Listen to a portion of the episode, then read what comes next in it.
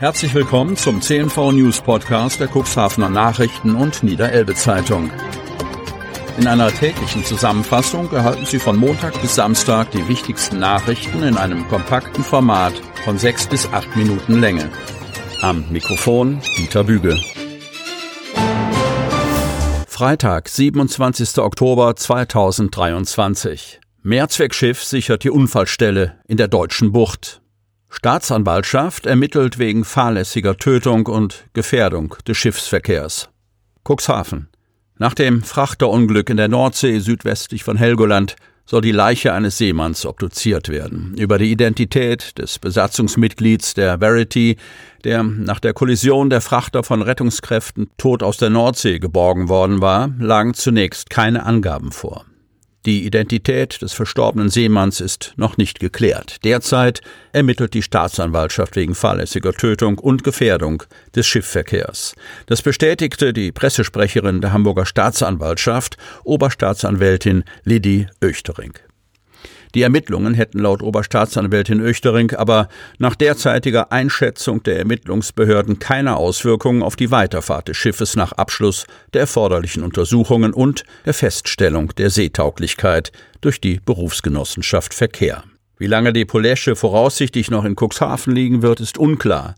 Die Polesche wird bis zum Abschluss der erforderlichen Untersuchungen und der Feststellung der Seetauglichkeit durch die BG Verkehr in Cuxhaven zurückgehalten, schildert die Pressesprecherin. Es würden weiterhin alle Hinweise gesammelt, die zur Rekonstruktion des Unfallhergangs beitragen könnten. Zu der Frage, ob das Schiff anschließend in den ursprünglichen Bestimmungshafen La Coruña in Spanien weiterfahren kann, konnte die Staatsanwaltschaft keine Angaben machen. Die Polesche hatte in Hamburg Weizen geladen. Während die Ermittlungen an Bord der Polesche noch andauern, hat das Wasserstraßen- und Schifffahrtsamt Weser-Jade Nordsee, welches am Mittwoch um 16.30 Uhr die Einsatzleitung vom Havariekommando übernommen hatte, erste verkehrssichernde Maßnahmen am Wrack eingeleitet, wie Pressesprecherin Claudia Thoma mitteilte. Außerdem sei nach Angaben der Generaldirektion Wasserstraßen und Schifffahrt geplant, den Mast der gesunkenen Verity zu kürzen, um den Abstand des Wracks zur Wasseroberfläche zu erhöhen.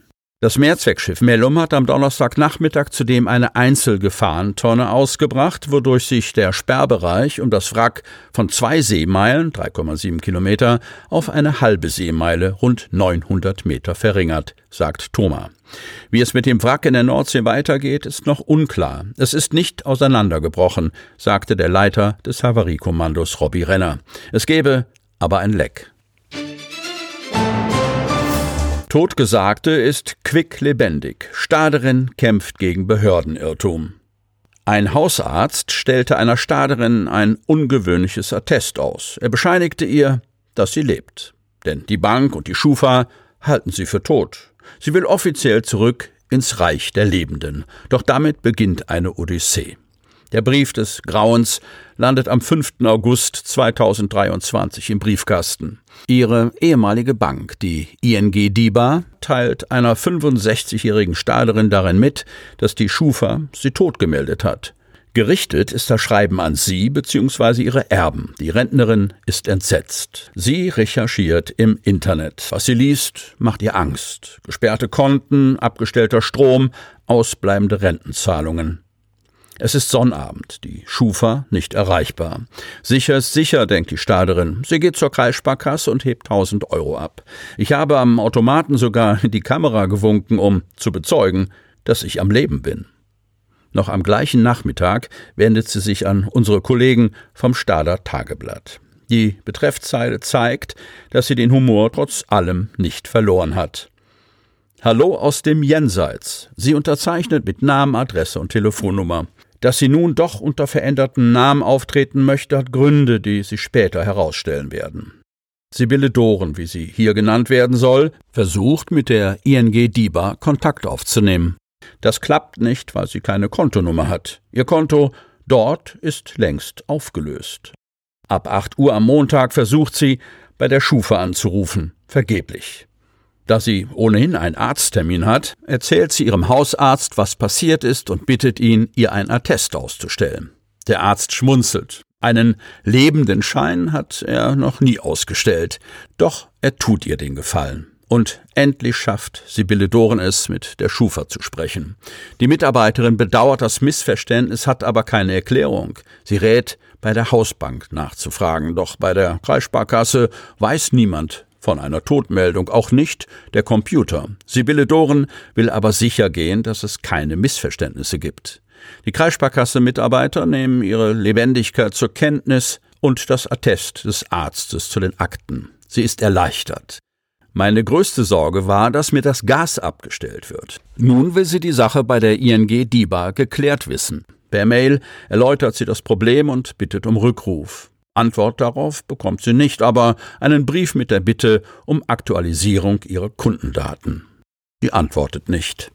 Warum auch? Ich bin doch gar nicht mehr Kundin. Mit den Kollegen des Stader Tageblatts ist vereinbart, abzuwarten, ob die Sache sich klärt und beruhigt. Danach sieht es so aus, bis Anfang Oktober wieder ein Brief von der ING DIBA kommt. Sibylle Doren erlebt ein Déjà-vu. Das gleiche Schreiben wie Anfang August, nur mit aktuellem Datum. Die Reporterin nimmt die Recherche auf. Laut ING DIBA habe die Schufa die Frau tot gemeldet. Um Falschmeldungen zu vermeiden, schreibe sie als Verstorbenen gemeldete Kunden bzw. deren Erben an. In diesem Fall zweimal, weil am 25. September von der Schufa erneut eine Todmeldung kam. Die Schufa bittet um eine unterschriebene Einverständniserklärung der Betroffenen samt Fotografie ihres Ausweises. Sonst dürfe sie aus Datenschutzgründen keine Auskunft geben. Sibylle Doren erteilt Einverständnis, nicht ohne suffisant anzumerken, wenn sie Hosenträger verkaufen würden, hätten sie jede Auskunft ohne Vollmacht bekommen. Wie eine Schuhversprecherin erklärt, arbeitet die Wirtschaftsauskunftei nach dem Gegenseitigkeitsprinzip. Vertragspartner melden Informationen wie Umzüge, Namenswechsel oder Todesfälle und beziehen Auskünfte von der Schufa. In diesem Fall kam die Information aber aus einem öffentlichen Verzeichnis vom Stader Amtsgericht. Das Amtsgericht melde keine Daten an die Schufa, erklärt dessen Sprecherin. Doch Sibylle Doren hat als Selbstständige gearbeitet. Ihre kleine Firma hat die Corona-Krise nicht überlebt und ging insolvent, weshalb das Amtsgericht die Personendaten veröffentlichte mit einem kleinen Fehler. Statt Vermögensklärung wurde Nachlassklärung angegeben. Dabei werden solche Meldungen laut Amtsgericht Stade vor der Veröffentlichung nach dem Sechs-Augen-Prinzip geprüft. Die Schufa, inzwischen von Sibylle Doren aufgeklärt, teilte dem Amtsgericht den Irrtum am 17. August mit. Es veröffentlicht die Korrektur sofort. Weshalb die Schufa im September erneut eine Todmeldung an die ING DIBA schickte, konnte sie erst gestern klären. Ein anderer Vertragspartner hatte Sibylle Doren tot gemeldet, worauf die Schufa dies erneut weitergab. Sie hörten den Podcast der CNV Medien. Redaktionsleitung Ulrich Rode. Produktion Win Marketing, Agentur für Podcast-Produktionen.